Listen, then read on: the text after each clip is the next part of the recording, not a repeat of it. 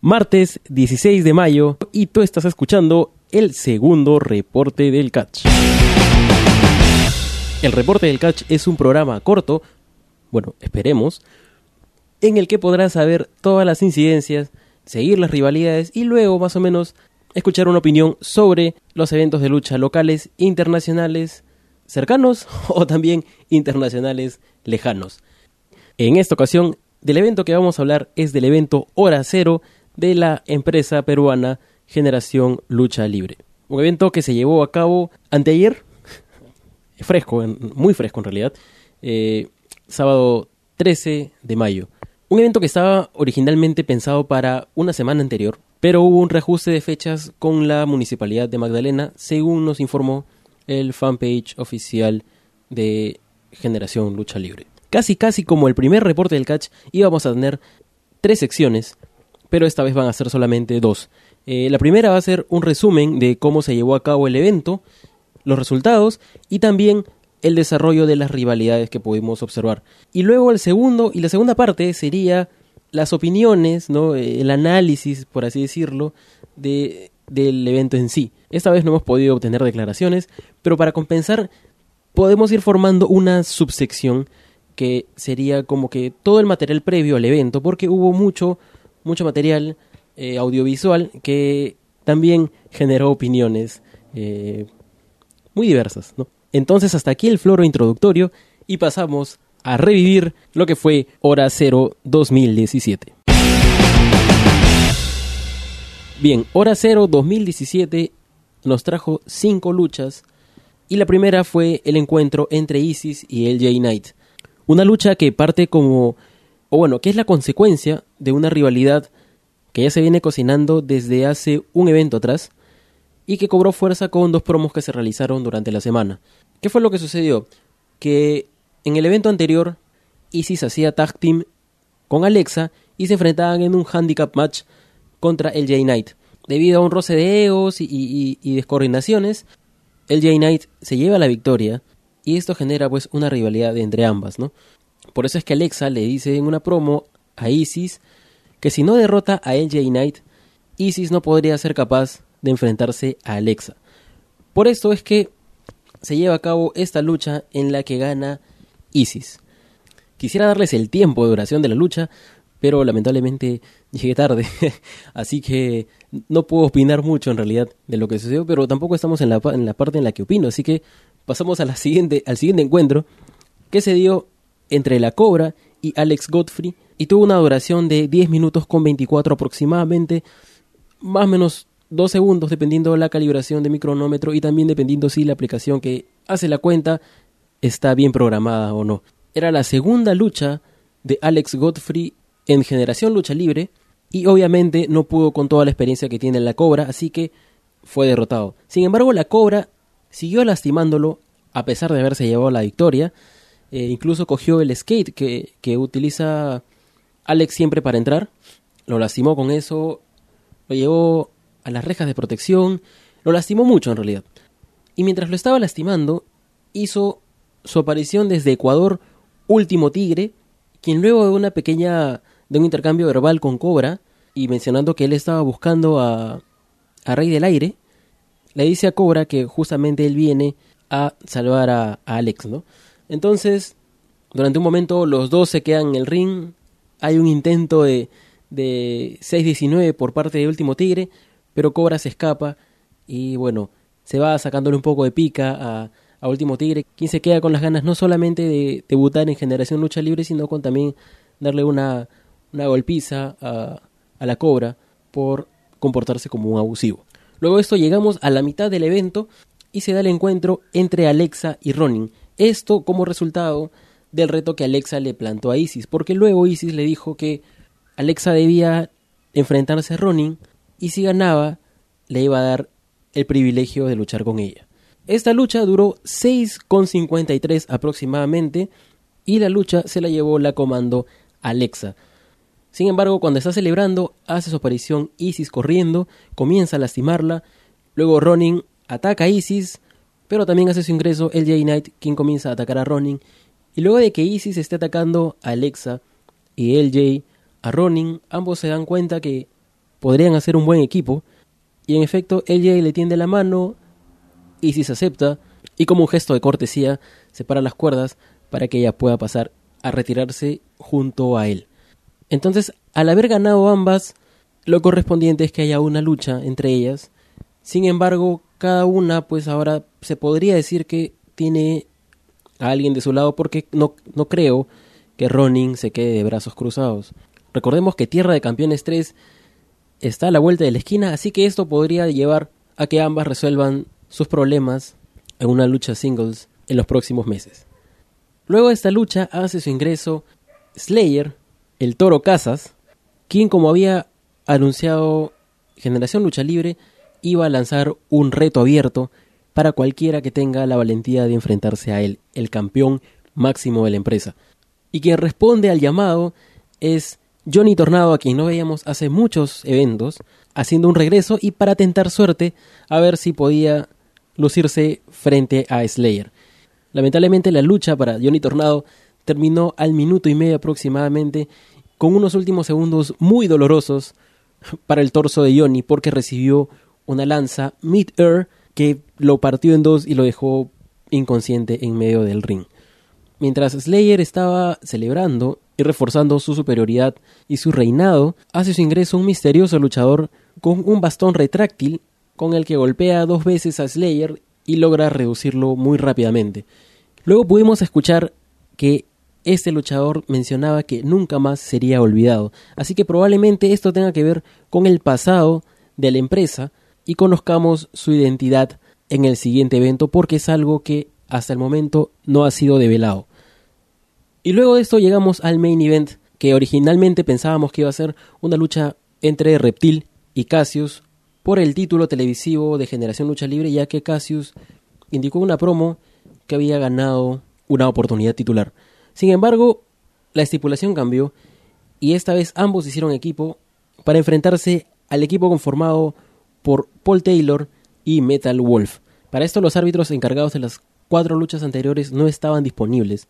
Uno ya había recibido una lesión severa en el hombro, así que quien hizo su regreso, aparentemente solamente por una noche, fue la abuela, quien hace aproximadamente un año en Tierra de Campeones 2 estaba ingresando a la batalla real que fue presentada en ese evento. Entonces ya con un árbitro dispuesto a hacer la cuenta, empieza la lucha en parejas, en la que estuvo dominando Reptil y Cassius, hasta que una lucha de egos los hace descoordinarse, que uno golpea al otro y que esta confusión sea aprovechada muy rápidamente por unas movidas en equipo entre Metal Wolf y Paul Taylor, quienes con eso se llevan la victoria, con lo que celebran y cierran la noche como los vencedores del main event de Hora Cero 2017.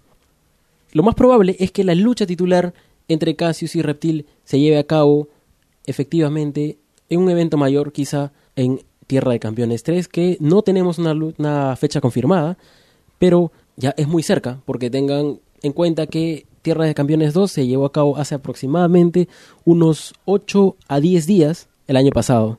O sea, más o menos. y con esto cerramos la primera parte del reporte del catch y nos movemos a la parte final. Bien, antes de empezar creo que hace falta un disclaimer. Dos luchadores muy característicos de GLL no estuvieron presentes en este evento. Uno de ellos fue Heavy Metal, quien no sabemos por qué razones no, no apareció, bueno, apareció su máscara. Y el otro es Krauser. Ahora es probable que muchos de ustedes sepan, y también del mismo modo de muchos de ustedes que probablemente no tengan idea qué es lo que ha sucedido, pero Krauser o Gerardo Maya, como se, como se llama en realidad, eh, fue separado indefinidamente de Generación Lucha Libre. El motivo fue una estafa que asciende prácticamente a los mil soles, de la cual aún no se hace cargo del todo. Una venta falsa, una venta fantasma, que fue una asociación de mentiras y de, y de falsos plazos, llegando a un punto que ya pues la situación fue insostenible, ¿no? Obviamente, el estafado fui yo. E, es muy simple, es muy fácil eh, señalar y decir que esta opinión sobre el evento, o desde ahora todo lo que se hable de generación lucha libre, pues está parcializado porque hay un problema pendiente. Y aunque no lo hubiera pendiente, en realidad ya hay un problema con el señor Gerardo Maya. Lo cual es completamente falso porque el problema es solamente entre ambos. Es más, el mismo Gerardo Maya, muy cobardemente, me dijo que no quería que esto sea público porque temía pues que haya cierto tipo de desquite a nivel de, de redes, algo así, ¿no? Cosa que está en su conciencia principalmente, ¿no? Aquí no hay influencia de nadie, aquí no hay nadie que se esté subiendo al carro y que esté compartiendo esto con una segunda intención. Es más, creo que nadie lo ha compartido. Solamente yo he posteado y he hecho medianamente público el asunto, porque si no, simplemente este tipo seguía postergándolo todo, escapándose, haciéndose el ocupado o mil cosas más. ¿no? El punto es, ahora que está todo en, en contexto, que eso no afecta o eso no hace que ahora vaya a hablar mal de GLL porque, porque estoy molesto con, con, con la forma de actuar y, y con, con, la estafa que, porque es una estafa, ¿no? Con la estafa que ha, que ha hecho este señor, ¿no? El evento fue malo, así. Fue probablemente el peor que he tenido GLL en este año. Y con este año me refiero a todo el año que ha pasado desde Tierra de Campeones 2 hasta ahora. Pero no digo eso por culpa de la estafa. Lo digo porque en realidad fue un mal evento. Ahora, lo que vamos a hablar, lo que voy a hablar a partir de ahora va a ser pues una sucesión de, de puntos, de hechos, ¿no? Por los cuales es un mal evento. Esto no influye al resto del roster ni a la organización de Generación Lucha Libre. Que quede claro, ¿no? Tampoco esto va a ser, significa que todo vaya a ser serio, aburrido, porque la vaina siempre es ponerle un poco de, de, entretenimiento, ¿no? Pero, pero la verdad es esa, ¿no? Hasta hace poco tenía un estafador en la empresa, no sé si va a regresar. Si regresa, seguirá siendo un estafador. Eh, lo que más jode es que, más que un tema monetario, se pierde mucho tiempo, se pierden planes también, se, se arruinan cosas que se estaban preparando por la poca vergüenza y, y, las ganas simplemente de, de hacer la criollada de toda la vida, ¿no? Los pendejos no reaccionan si es que uno no los saca al fresco, como dicen algunas personas, ¿no? Entonces, eh, eso lo hago uno porque, porque quiero mi plata, quiero mi plata, Krauser, y lo otro es para que las pocas personas que, que, que están escuchando esto, pues, sepan la clase de persona que es y no caigan, pues, ¿no? Así que, si en algún momento se les ocurre que el Millet podría sonar mucho mejor, pues no está sonando mucho mejor gracias a Gerardo Maya. Hecha la aclaración respectiva, de hecho que van a sentir ustedes un cambio muy radical en la forma en la que se han hecho los reportes durante este año y con los reportes que estamos haciendo ahora independientemente ya como, como un show aparte, ¿no? Y así como hay una aclaración, también tiene que haber un mea culpa antes de hablar de generación, sobre todo de generación lucha libre. Porque durante mucho tiempo los resúmenes en general de ambas empresas han sido benevolentes y han sido quizás sin profundizar muy estrictamente en la cantidad de errores que tenían. Ya hemos empezado con LWA previamente, antes de que esto sea un show aparte, ya hablamos también de Imperio y de, la, y de los errores que tuvo Imperio Lucha Libre. Y es algo que debimos hacer de hace mucho tiempo. Ahí, ahí hubo un gran error de, parte, de parte mía. Y es por el simple hecho que hay mucha gente que puede ser muy fan de la lucha libre, pero no se anima a ir a un evento de lucha libre peruana. Porque piensa que es de baja calidad, porque porque piensa que todos los gimmicks son aburridos y, son eh, quizá quedados pues en, la década pasada o mil cosas más. Hay unos que simplemente no van porque no tienen con quién ir, no quieren ir solos. Pero la idea es fomentar a que la gente vaya a ver lucha libre. No que se quede sentado, bajando, descargando o viendo solamente highlights que, sube cada empresa luego de un mes. Entonces, si esa, si esa quedadez, ¿no? Del, fan peruano la llenamos de reseñas muy negativas, porque hay eventos que eran simplemente insalvables. Lo único que vamos a crear, o lo que pensé que, iba, que se iba a crear, es una idea de, ven, no me perdí nada, felizmente que no fui, eh, voy a seguir escuchando, o de repente ya ni más voy a escuchar porque no tiene solución. Y simplemente van a seguir viendo WWE o, o, o cualquier otra empresa y dejando de lado lo bonito que es ver un evento de lucha libre en vivo, porque la lucha libre se hizo para verse en vivo. Que de aquí haya dado un paso a la televisión, luego con los años, es otro tema aparte, pero la, el tema es poderlo apreciar en vivo del mismo modo que se hace con la música. Entonces, en un afán de fomentar, sí, pues, fueron muy suaves las, los reportes, los resúmenes, y creo que hay que corregir eso. Pues, ¿no? Además, que no solamente señalando las críticas se mejora, sino que justo ahora estamos entrando a una etapa en la que ya no somos un, país, un simple país con dos empresas, sino que somos un país que tiene la empresa más grande de todo Sudamérica. Y esto no es ningún tipo de sobonería Imperio Lucha Libre, ¿eh? es, es un hecho demostrado.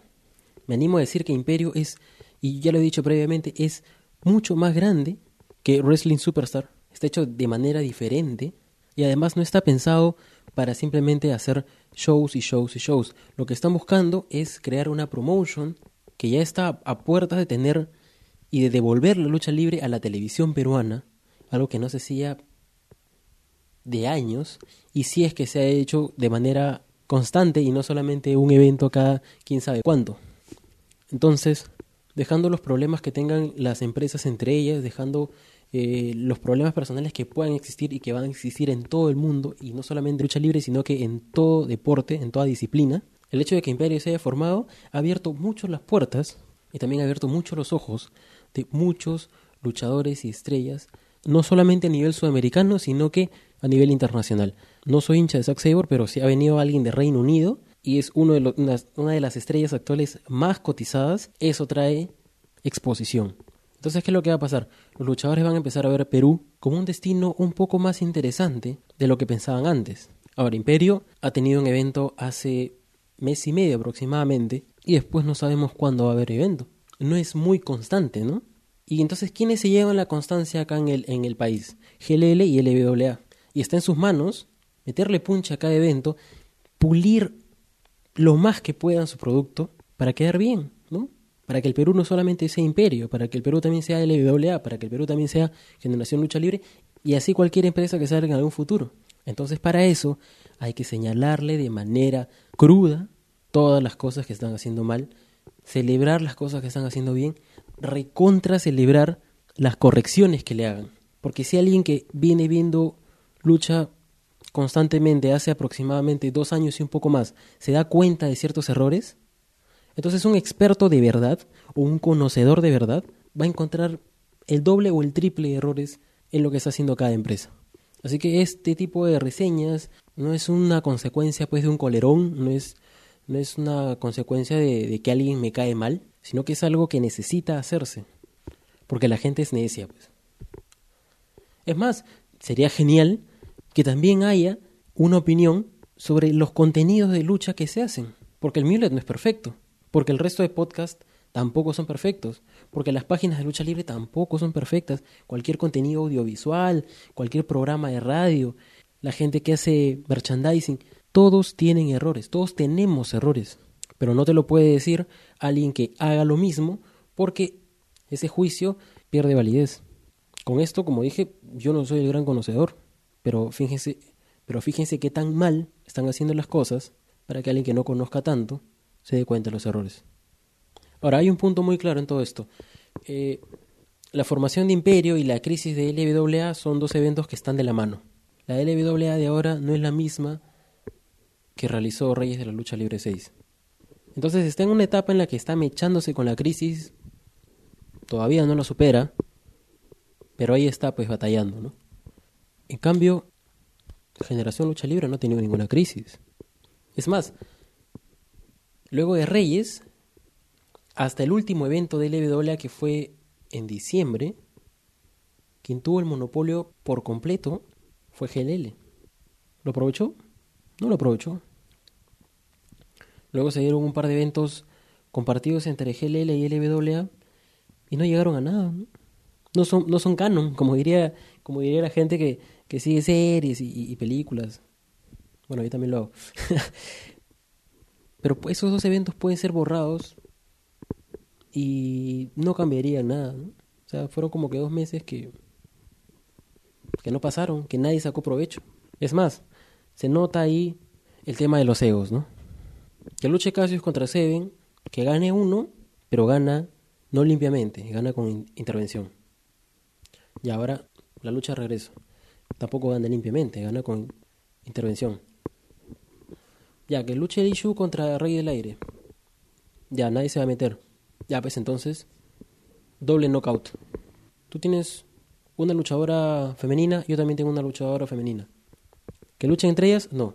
Que hagan un tag team. Obviamente que ganen, pues, ¿no? Pero están haciendo un tag team. Entonces, ¿cuál es el chiste, no? O sea, no puedes hacer quedar bien a todos los luchadores porque así no llegas a ningún lado. Del mismo modo, tampoco puedes hablar bien de todas las empresas porque así tampoco llegas a ningún lado. y es hora de cambiar el chip porque en realidad haces más mal que bien. Y en lugar de aprovechar esos meses de falta de competencia, eh, la empresa ha ido involucionando al punto que ha llegado al, al estado más bajo, ¿no? Al evento más desorganizado y lleno pues de, improvisaciones, ¿no? Pero esto no se queda solamente en el día del evento, sino que a todo lo previo. Y vamos a empezar, y ahora sí, ¿no? Luego de tanto preámbulo, a hablar justamente de eso. Antes del evento, tuvimos cinco promos. Cuatro de ellas no pasaban el minuto de duración. La quinta, un minuto quince. Datos que pueden verificarlos en Facebook sin ningún problema. Yo hago normalmente un programa a la semana con un mínimo de duración de una hora. Ustedes saben que muchas veces nos hemos pasado de las dos horas hasta tres horas. Y lo edito solamente yo. Es una persona. Editando algo que dura mucho y al que se le pueden dar un par de pasadas, pero no tres o cuatro o diez pasadas porque me, me tardaría otra semana más y también tengo otras cosas que hacer. Pero no me van a decir que cinco promos que toman cinco minutos revisarlas todas, una vez, ya, revísalas diez veces, te tomas una hora. No me van a decir que no pueden revisar una promo antes de lanzarla. No solamente ha sido una pésima producción en cuanto a, al grabado, porque tú te das cuenta cuando grabas algo que está mal hecho y lo regrabas. Sino que una vez que ya el material estaba hecho, tampoco ha sido editado correctamente. O sea, ¿No saben cortar el final de los videos? Yo edito audio, ¿no? Yo edito audio, no sé editar video, pero creo que cortar un video y quitarle lo que tiene sobra al final es algo que actualmente creo que lo hace un, un escolar. Entonces, lo único, la única respuesta que encuentro, o, las únicas respuestas son dos, ¿no? Una, que la persona encargada de revisar las promos es floja es floja, no le importa cómo salgan, solamente se preocupa con que, con que se vea bien, con que se escuche bien, porque eso sí hay que, hay, que resaltarlo. La cámara, la calidad de video es mucho mejor a lo que normalmente nos, nos, nos acostumbra con las transmisiones en vivo que, que, no se ven bien. Es más, tienen mejor calidad que LWA, la calidad de los videos. También han hecho uso de, de Apple Mix que, que, que dan una mejor calidad de audio pero eso no significa que una promo se convierta en una buena promo gracias a eso, ¿no? Una buena promo se hace con un celular, con un mal celular. Entonces, o la persona es simplemente floja y no le interesa que las cosas se hagan bien, o tiene un gusto pues asqueroso y piensa que lo han hecho bien y le dice al luchador, genial. Con esto no estoy librando de responsabilidad a los luchadores, porque los luchadores deben darse cuenta cuando han grabado mal. Y si no se dan cuenta, también hay un error ahí, porque piensan que han hablado genial cuando en realidad su promo está llena de redundancias y, y de fallas. Entonces simplemente tienen que decir los luchadores, oye, tú lanzas eso y estás perjudicando a ti porque estás quedando pésimo, no como una empresa profesional. Y a mí, obviamente, de paso me estás haciendo quedar como, como un tonto. A ver, podemos hablar con números. Eh, la promo de Reptil duró 41 segundos, la promo de Cassius 17 segundos, la promo de Alex Godfrey y de Alexa 20 segundos cada una y la promo de Isis 1 minuto 15. Creo que si hacemos grabar a todos juntos en un rango de dos horas, tendremos unas muy geniales promos. Porque muchas de ellas se notan que han sido la primera. Bien, no tartamudeó, genial. Siguiente. No se han dado cuenta de la calidad de la promo en sí. Y critico esto porque es un, un producto que tiene tiempo. No es algo, no es una transmisión en vivo. No es una promo luego de la lucha. Porque muchas veces, es más, venimos pidiendo promos casi, casi desde el, desde el inicio del programa. Y los, y los luchadores nos la conceden muy amablemente, con cansancio, con dolor, con prisa, con mil cosas en la, en la cabeza, algunos con temor quizá, y, y, no, y no lo muestran porque nunca han dado declaraciones, porque eso no se acostumbraba acá, al menos no al ritmo que nosotros lo hacíamos, y quizá no estaban preparados. Y eso se entiende. Y si hay una promo que sale pues muy mal, no se pone, o a veces se le edita un poco, si han tenido tiempo, no es posible que esto salga pésimo. Pues. ¿Y por qué digo que salió pésimo? Porque, por ejemplo, la promo de Reptil era muy redundante. No debía ser tan extensa si quería decir unos cuantos puntos y debió ser como la promo de Cassius. En realidad las dos mejores promos de estas cinco han sido la de Cassius y la de Isis. Cassius habló 17 segundos, dijo lo que tenía que decir, nada más.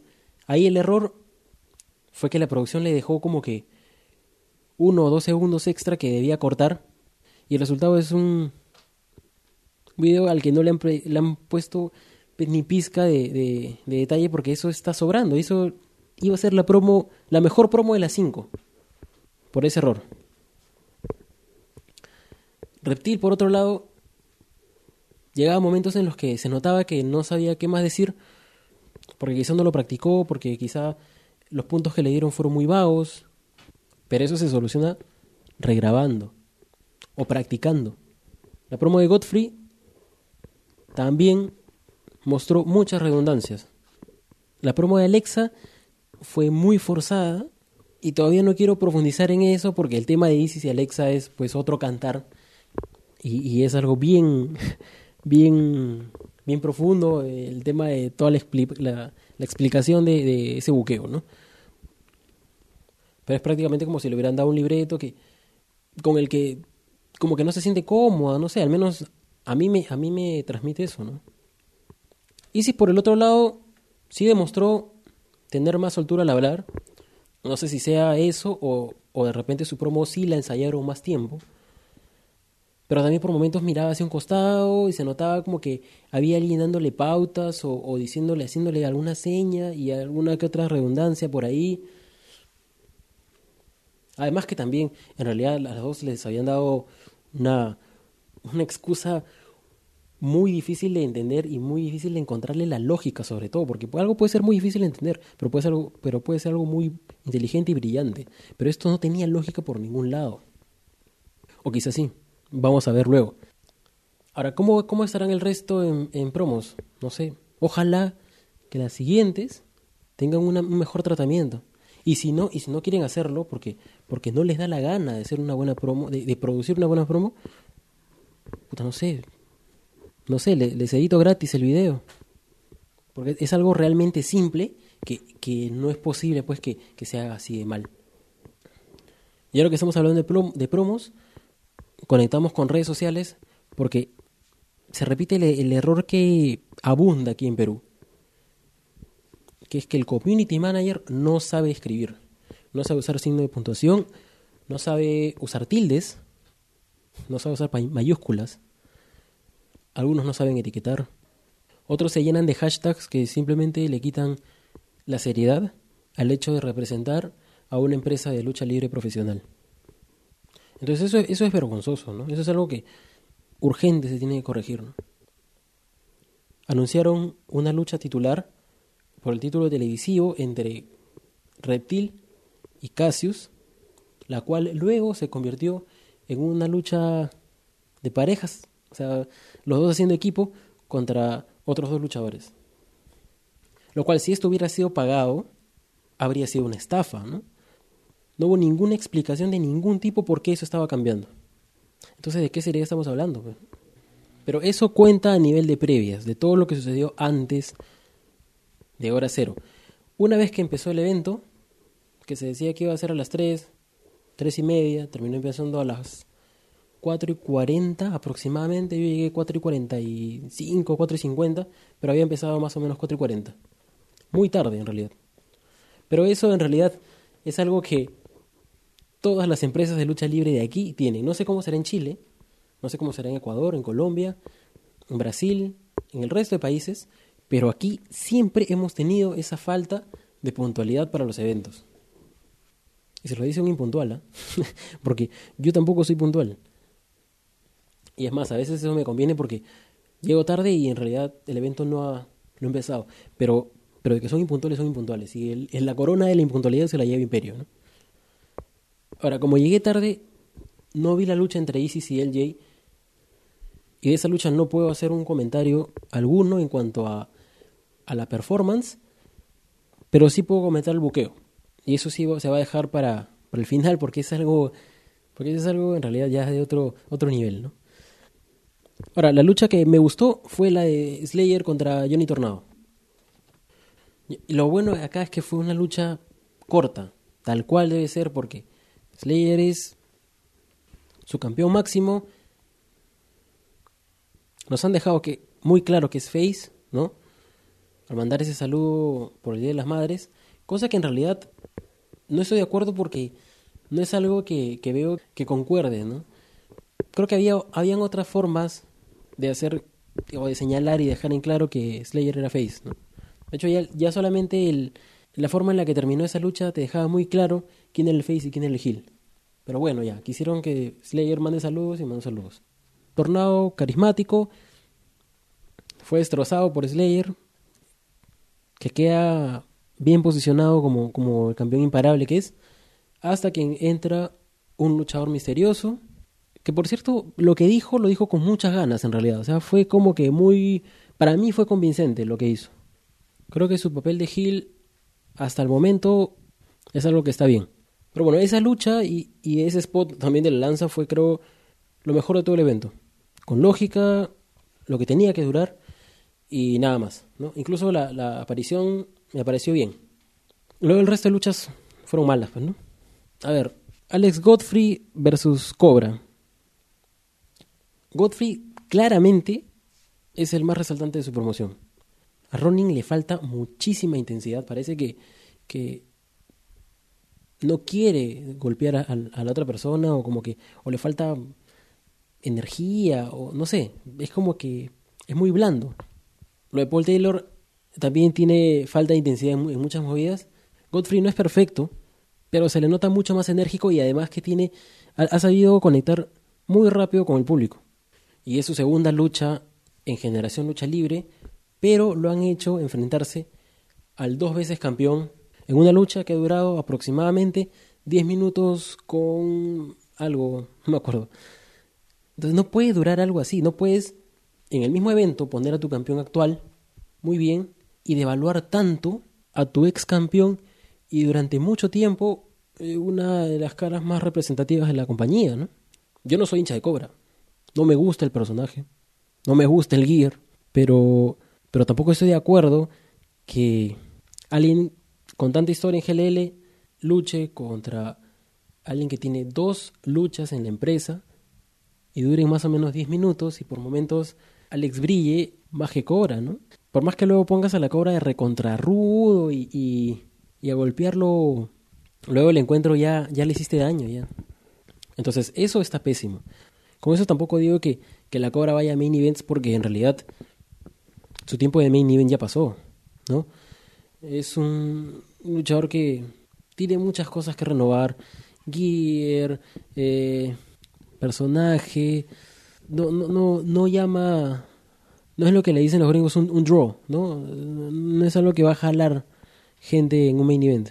Tuvo, sí, hasta el año pasado o este año, no recuerdo, que fue el feudo con, con Krauser que llevaron a, ese, a esa lucha extrema, que, que sí fue un buen punto de final. Fue como que el odio habrá sido real entre los dos, no sé, pero la cosa es que era algo que, que sí, sí tenía su atractivo y, llegó a ser una, una lucha bastante peligrosa, ¿no? Para ellos y también para la gente que estaba alrededor. Pero ahora ya no. Sin embargo, no los devalúen y tampoco pongan ultra over a Alex porque es su segunda lucha que vaya subiendo como todos han subido, que vaya mejorando en las movidas, y luego pónganlo como top face, normal, pero no tan aceleradamente. Entonces, eso le resta muchos puntos.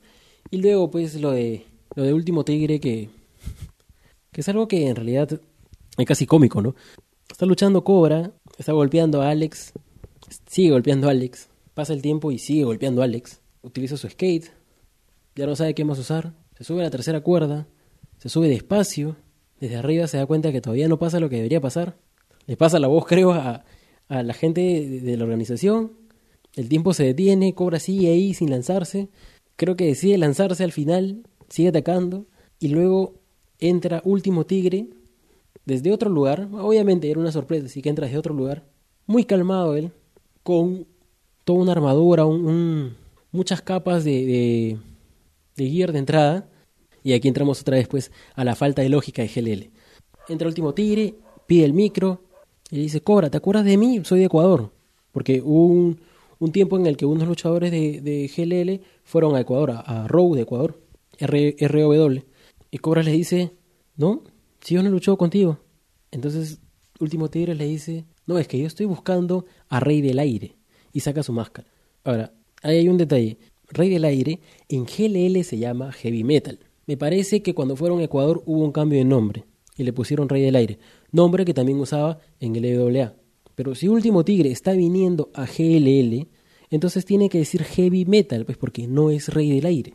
Además que era, era una promo hecha como que para burlarse de Último Tigre, para hacerlo quedar como un tonto, porque llegas, entras despacio, le dices a Cobra si se acuerda de ti. Cobra te responde y te chotea, si yo no he luchado contigo le aclaras, ¿no? No, es que yo he ido, yo he venido por Rey del Aire. Cobra lo chotea por segunda vez. ¿Y tú, ¿Y tú a mí qué me reclamas? Obvio, ¿no? ¿Por qué le reclama a él? Entonces, Último Tigre otra vez aclara. No, es que estás lastimando a ese joven que tiene mucho futuro en la lucha libre peruana y he venido a defenderlo. Lo cual lo deja muy mal parado, porque si tú vienes a defender a alguien, no vienes tranquilo, pues, ¿no? Vienes corriendo. Si tú vienes a defender a alguien, no vienes con 10 capas de armadura como Iron Man, porque quieres ayudar a alguien y porque no necesitas todo eso, porque te lo vas a tener que quitar, y mientras te lo quitas, pues Cobra podía seguir atacando a Alex. Es más, un buen Gil, en lugar de sorprenderse, hubiera seguido, seguido atacando a pesar de que Tigre estaba ahí. Yo hubiera atacado a Alex con cachita, como diciendo, no puedes subirte hasta que te quites toda esa armadura que has traído. Eso le da como que un minuto más de castigo para Alex, ¿no? Entonces el punto es que si tú quieres, tú quieres rescatar a alguien, entras corriendo, le das un par de golpes, la otra persona sale, huye, y luego si quieres le das una promo ya desde el, dentro del ring, ¿no? Pero entonces Tigre queda como un tonto, luego se genera una rivalidad entre los dos, y te deja con una sensación extraña, porque si Tigre venía en búsqueda de Rey del Aire o de Heavy Metal, entonces Tigre era un heel, pero como no encontró a Rey del Aire, ahora es un face, porque quiere rescatar a Alex, ¿no? Quiere que, que, no se consuma este, que no se lleve a cabo pues este acto de abuso de parte de Cobra. Qué versatilidad, pues, ¿no? De Tigre, de Último Tigre para cambiar así. Entonces, lo que nos demuestra es que probablemente Heavy Metal sí va a aparecer, pero un, un cambio, pues, de, de última hora, ingeniaron algo para parchar la rivalidad y otra vez, pues, al, al a la peruanada o al, al, hecho de siempre parchar las cosas como sea, porque bueno, eh, no importa igual. Mal, pues. Entonces todo esto le quita mucho sentido a la lucha. Y ahora que mencionamos justamente a Heavy Metal y a, y a, Último Tigre, hay un error que es que ya escapa de, de, de GLL, que escapa de Perú y es como que algo que se ha extendido en toda Latinoamérica y hasta en el mundo. los luchadores no pueden tener como único medio de contacto un perfil. Tienen que tener un fanpage. No, hay de otra. Pueden tener las dos cosas. O pueden tener simplemente la, página. Pero no pueden tener un perfil. Porque en algún momento van a empezar a postear cosas de su vida. Probablemente nunca usen su, su cuenta personal. Y nadie quiere ver cosas personales en el perfil, en el la única forma de seguir a un luchador que admiras. Te, te, te rompe. Yo sé que estamos en una época en la que el kayfabe ya casi está muerto y, y hay que ser muy ingenioso para, para, para jugar con el kayfabe otra vez, que todos comparten en las redes sociales. Generalmente en Twitter el kayfabe no vale y todo como que toda esa alegría y felicidad y rompemos todo lo que queramos, ¿no? En Instagram también, quizás, ¿no? Porque es como que para compartir imágenes y, que yo, qué sé yo.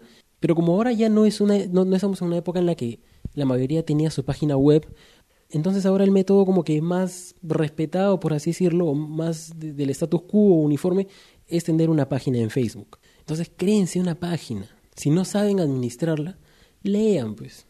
Y si no quieren leer, díganle a alguien que les ayude a manejar su página. Y si en su página quieren poner las siglas de la agrupación a la que pertenecen, pongan todas las letras de la, de la, de la agrupación con mayúsculas, no solamente la primera, porque se ve pésimo y está mal eso.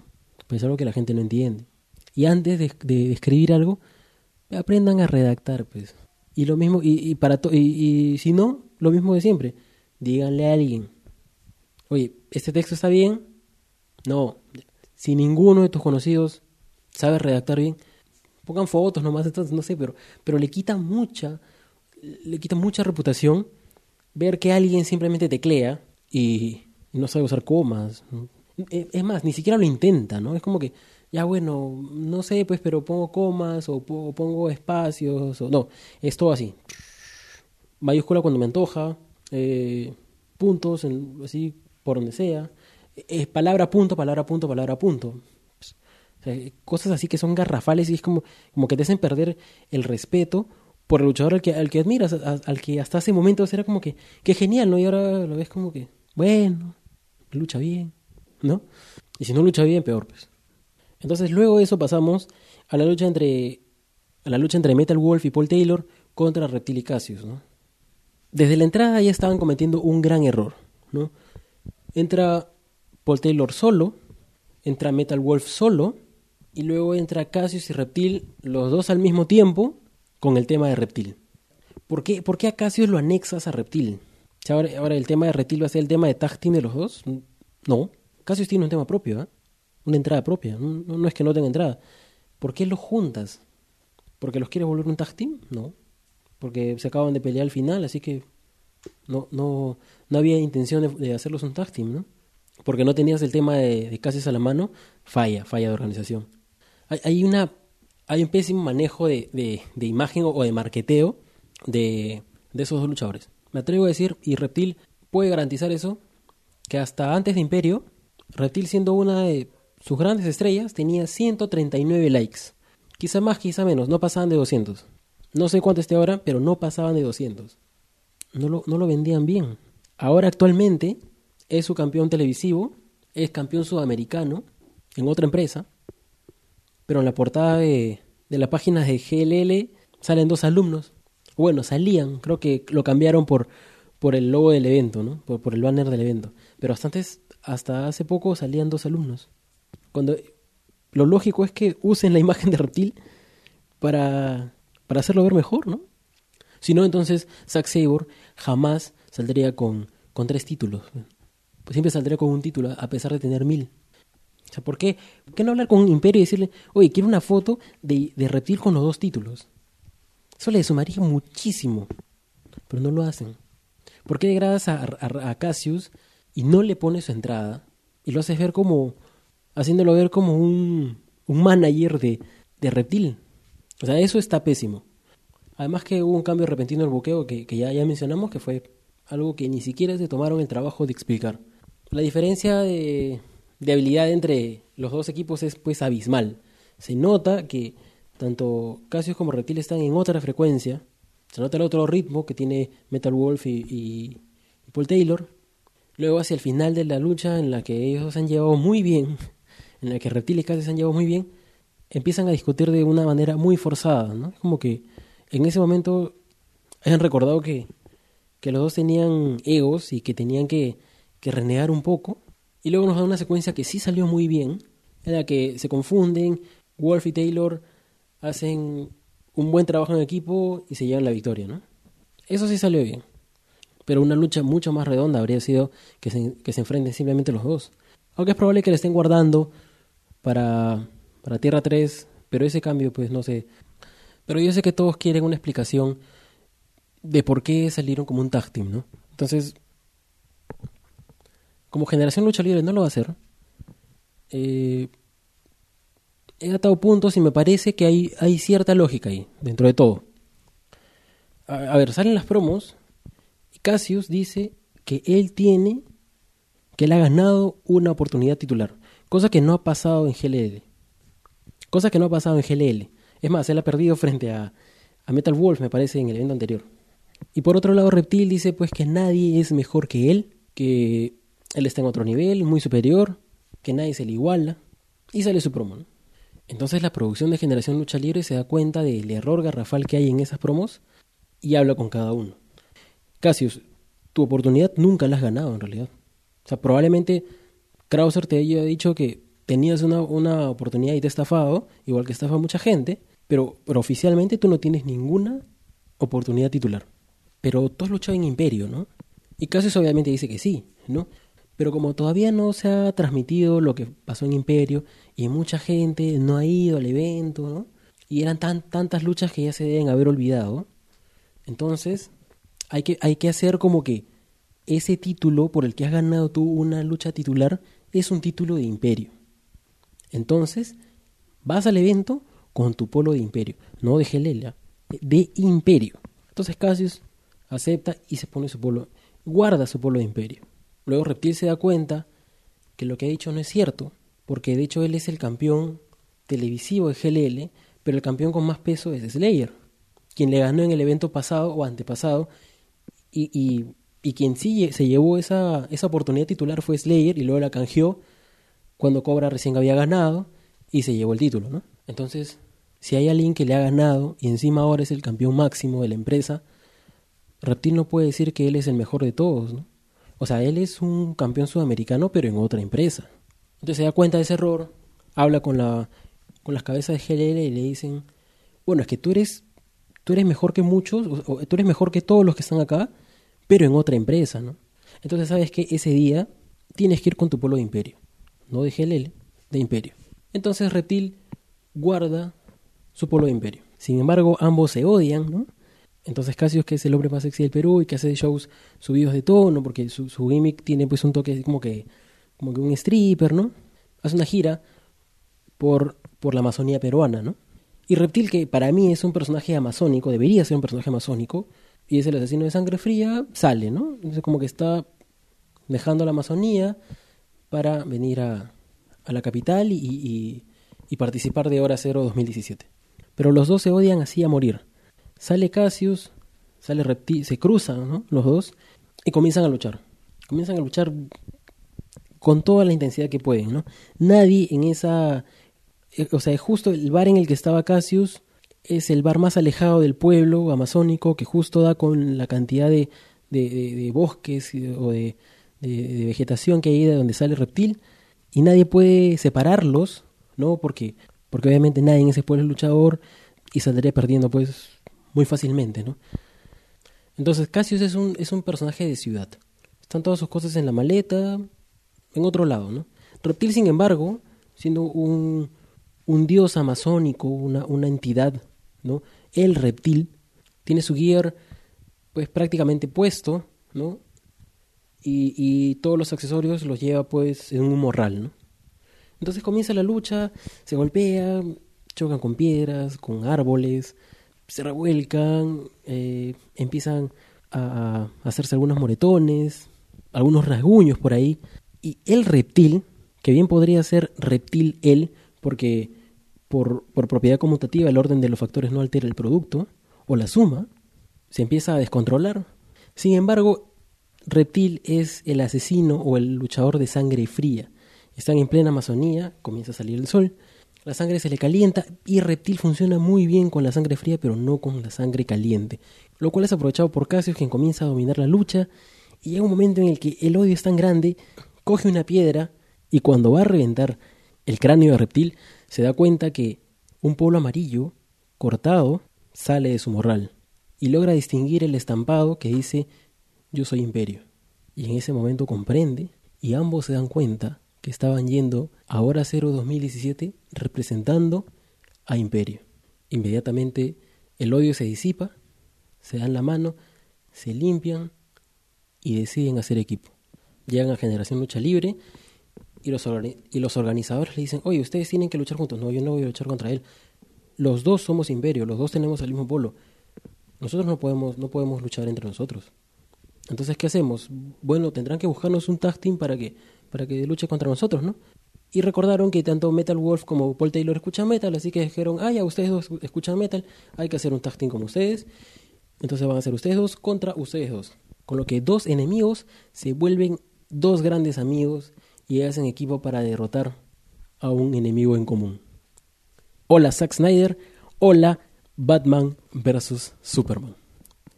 Y del mismo modo como esto se ha inspirado en, en esa obra para muchos infame de, de, la Warner, esa es la, la única lógica que puede encontrarle al hecho de que esos dos luchadores de la nada pasen de tener una lucha singles a hacer equipo frente a un tag team que claramente era improvisado también.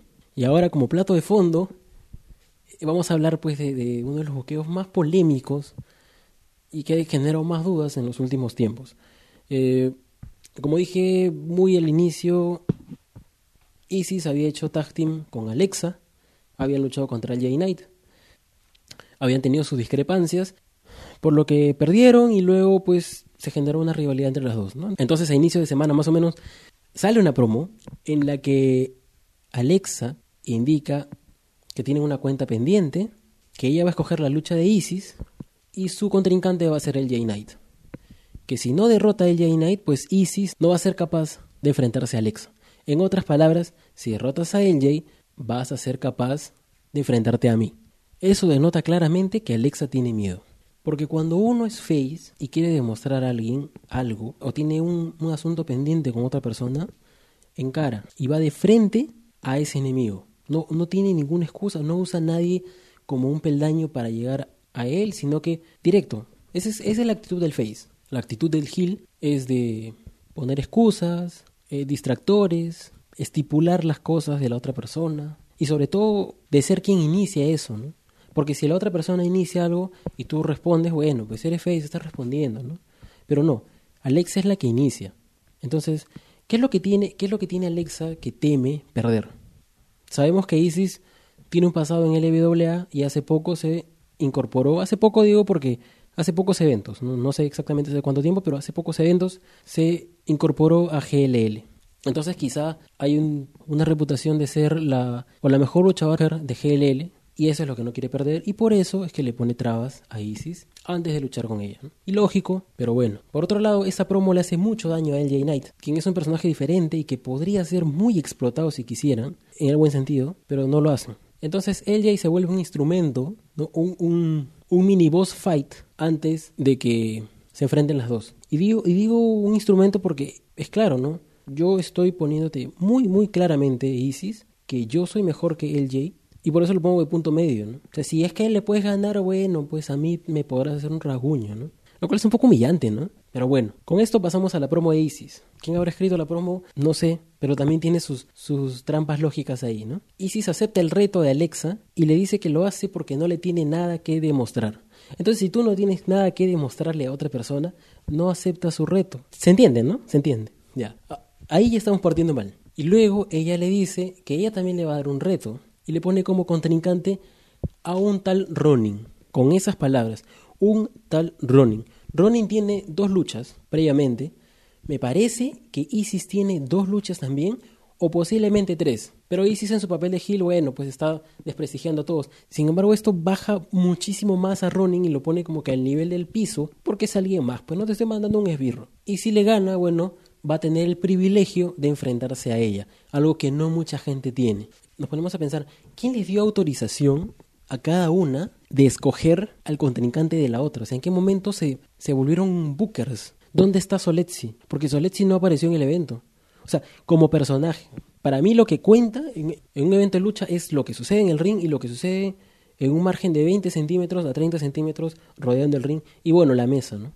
Si no está ahí el personaje indicado, por más que esté fuera de KF, bueno, ya no está simplemente. O sea, el resto del colisión tampoco importa, la calle no importa. Entonces, en este evento no estuvo Soletzi. ¿Quién lo aprobó? ¿O será que Soletzi aprobó, le aprobó la petición a ambas, lo cual lo deja mal parado como un como, como cabeza de la organización. O quizás simplemente se está, o quizá el que aprobó la petición fue Krauser y también las estafó igual que a Cassius cuando le dijo, oye Cassius, di que tienes una, una oportunidad al título, ¿no? Yo, yo te la doy. Entonces seríamos cuatro estafados hasta el momento. Cargos serios, ¿no? La otra teoría es que Soletti ha sido clonado y por eso es que ha podido dar una doble aprobación. Otra es que puede ser, así ha sido secuestrado y por eso no ha estado. Y por eso es que todos hacen lo que quieren en la empresa, por eso es que este evento salió un desorden, porque, porque no está Soletti al mando con lo que podría ser un buen comeback, ¿no? Es decir, oye, esto se llamó Hora Cero porque la Hora Cero se le conoció también como que al momento en el que terminó toda la Segunda Guerra Mundial y se dio paso a una nueva etapa, ¿no? Como que dejando atrás toda la época de mierda teniendo un nuevo, nuevo amanecer, pues, ¿no? Entonces probablemente por eso se llama Hora Cero esto, ¿no? O sea, hasta, hasta aquí las informalidades, hasta aquí, eh, hasta aquí la falta de seriedad, ¿no?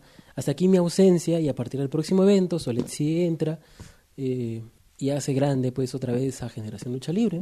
Sería, sería un buen argumento en realidad.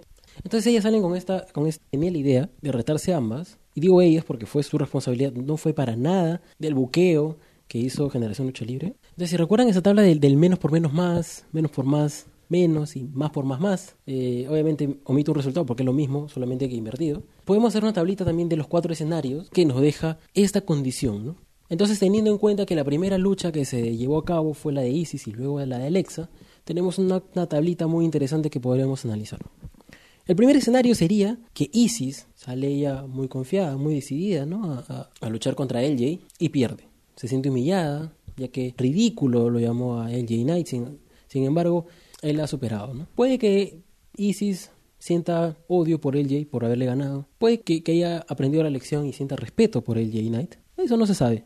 Lo importante es que Isis perdió y quedó humillada, ¿no? Se puede excusar también, como buena Gil, y luego toca el turno de Alex. Alex entra muy confiada, sonriendo, ¿no? Es más, ha visto la lucha, ha visto que Isis ha perdido, se enfrenta a Ronin, muy confiada de ella, y pierde. Se da cuenta que nunca es bueno confiarse y que lamentablemente está al mismo nivel que Isis, o quizá en un menor nivel porque le ganó a alguien con menos experiencia que el Jay Knight. Entonces llega el momento en el que las dos hacen su ingreso al ring no ninguna autoridad, porque ninguna autoridad estaba presente, ellas mismas tomaron las decisiones, y obviamente no va a haber una lucha entre las dos porque ninguna pasó el reto. Las dos se sienten humilladas, se dan cuenta que les falta mucho y que quedaron mal ante todo el público y además que la división femenina de lucha libre en Perú todavía está en pañales. Deciden que van a entrenar juntas, que van a, que van a ponerle mucha energía y mucho esfuerzo a levantar el nombre de la lucha libre femenina, a crear una división más sólida y luego tendrán esta lucha pendiente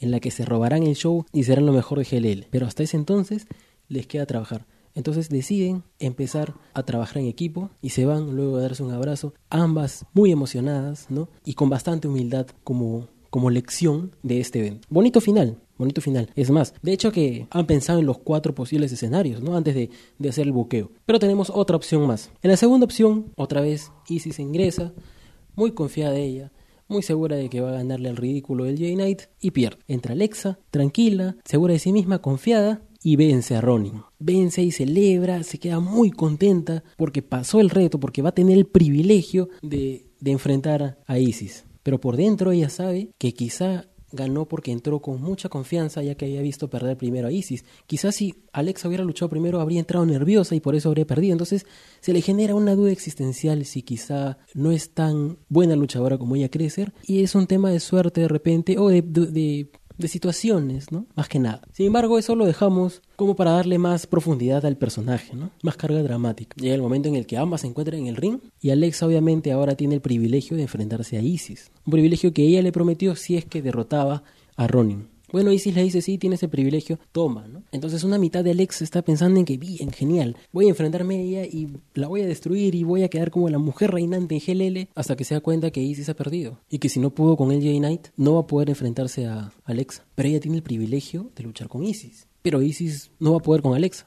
Entonces luego de dar mil vueltas y mil ciclos en esa trampa lógica conocida como Catch 22, lo pueden buscar en internet, se da cuenta que no hay una solución aparente. A lo que decide terminar con un simple como Nelson y, y, bueno, pues dejar desconsolada en el ring a Isis. Un final un poco complejo, ¿no? Que quizá podría como que ser un final abierto, como la escena del trompo en Inception, ¿no? Algo ahí medio como para desatar más teorías de qué, sucede después.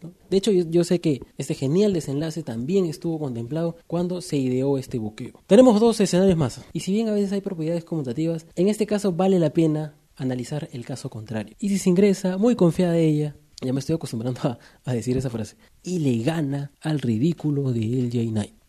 te vencí, tú sigues disminuido porque ha sido solamente un objeto, ahora todo está en la cancha de Alexa. Alexa ingresa un poco preocupada quizá, pero no, luego dice no, ella pudo con LG Knight, ella, ella que para mí no es nada, ¿no? Entonces, si ella pudo con LG Knight, mucha yo con Ronin sobrado, pues, ¿no?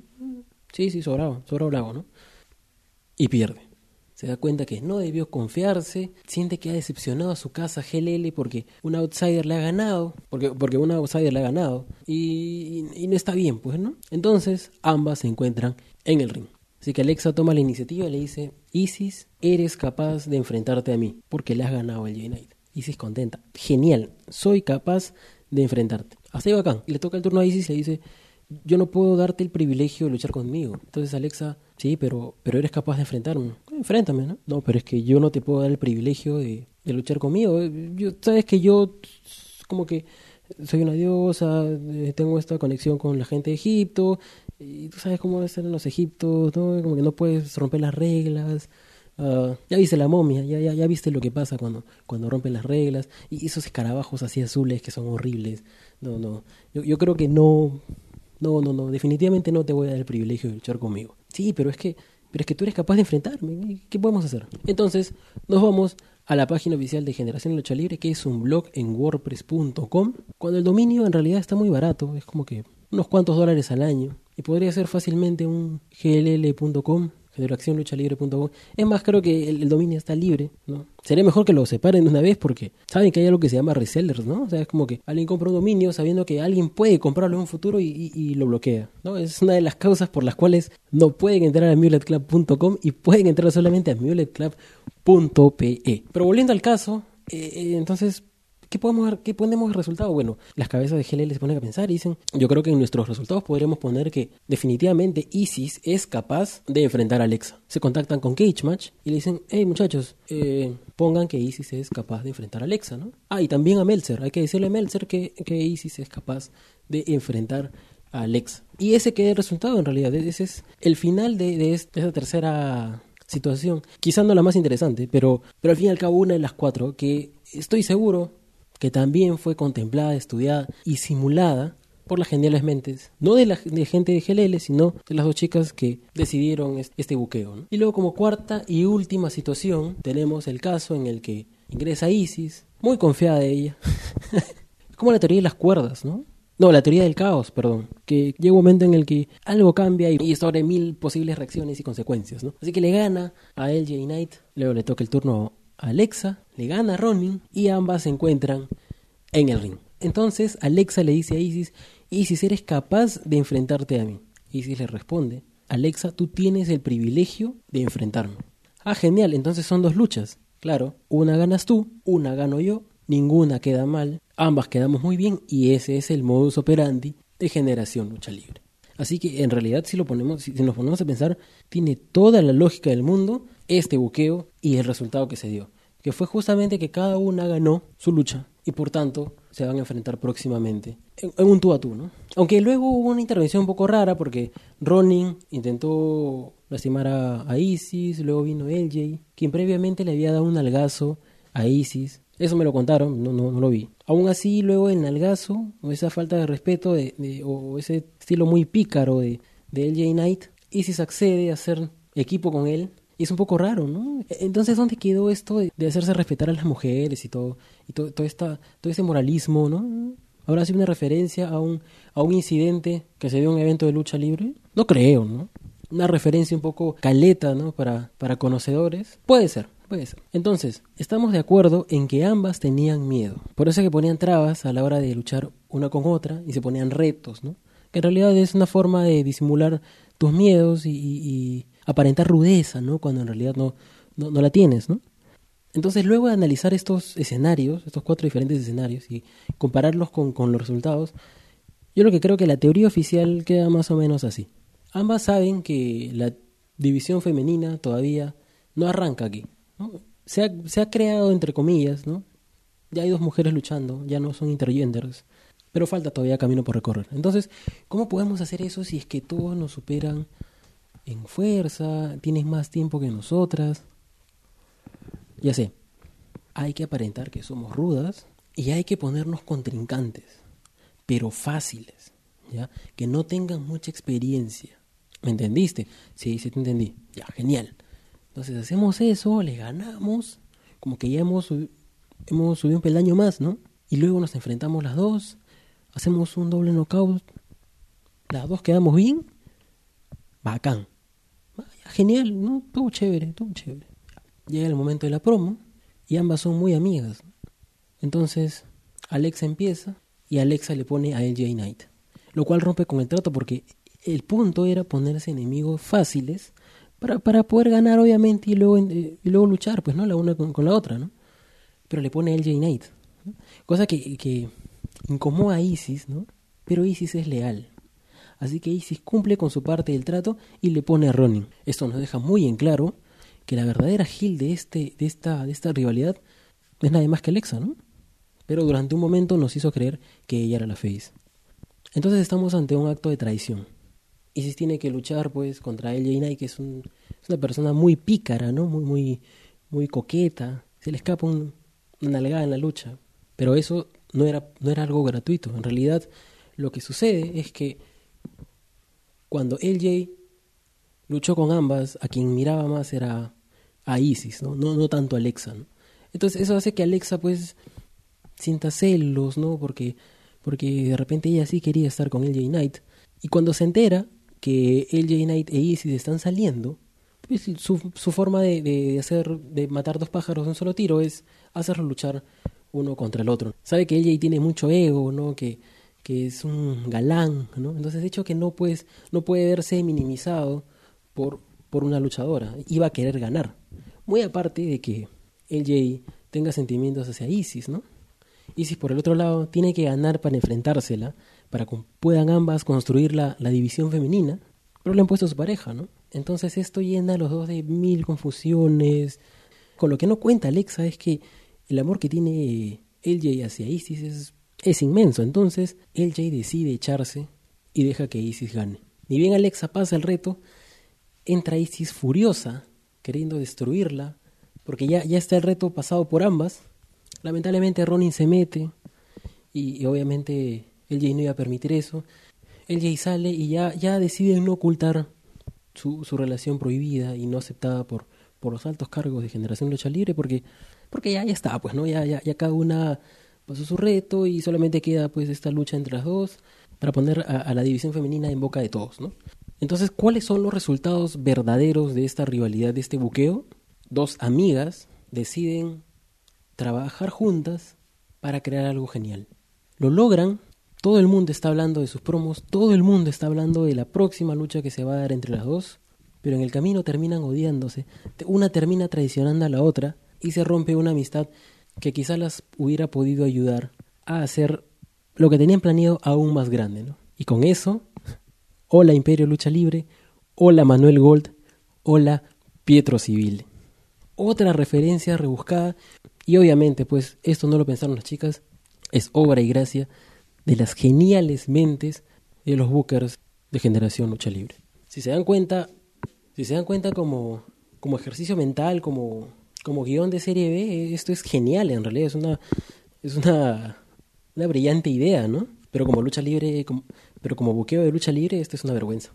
O sea, no son DDT, pues, no son Chicara. Una cosa es que hayan empresas que tengan buqueos extravagantes, ¿no? Ingeniosos, que puedan ser absurdos por momentos, pero, pero son hechos con talento, ¿no? Son hechos con, con momentos que, a pesar de, de su absurdez, son disfrutables.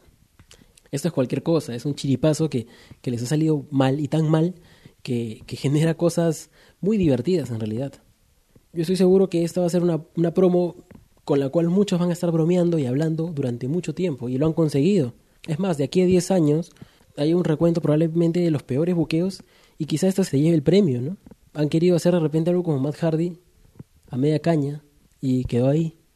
Eh, sería mejor que, que GLL simplemente diga, muchachos, hacemos nosotros lucha libre serie B. Y, que le metan gore y que le metan zombies y dinosaurios y toda la cosa. Y, está genial. Eso, yo sería el primer fanático en defender la empresa si es que se, si es que se proclama la primera empresa de lucha libre con buqueo inspirado o, o, o que hace gran referencia al, al cine de serie B, ¿no? Porque eso es lo que ha sido.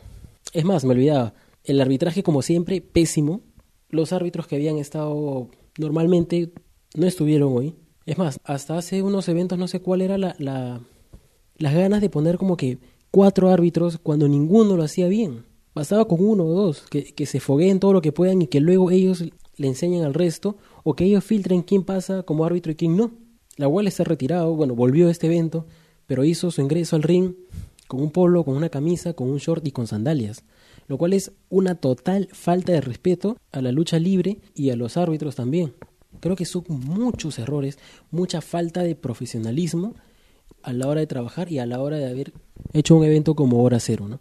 Se siente como hubiera como si hubiera sido pues una lucha con el con el mayor respeto que se, que se merezca, ¿no? Pero como una luchita de barrio, ¿no? Y, y, y es triste porque hace un año se estaba dando Tierra de Campeones 2 con mucha gente, incluso con Manuel Gol yendo ahí al evento, ¿no? Como público. Ojalá que para Tierra 3 pues las cosas cambien, ojalá que de verdad esto haya sido una hora cero y que todo lo que venga luego sea mejor. Ojalá que se animen a corregir las cosas que estamos señalando acá, porque si siguen así y si siguen cegados en, en errores tan sencillos y mandándose unas, unas buqueadas pues, este, tan absurdas, nunca va a ser tomado en serio, ¿no?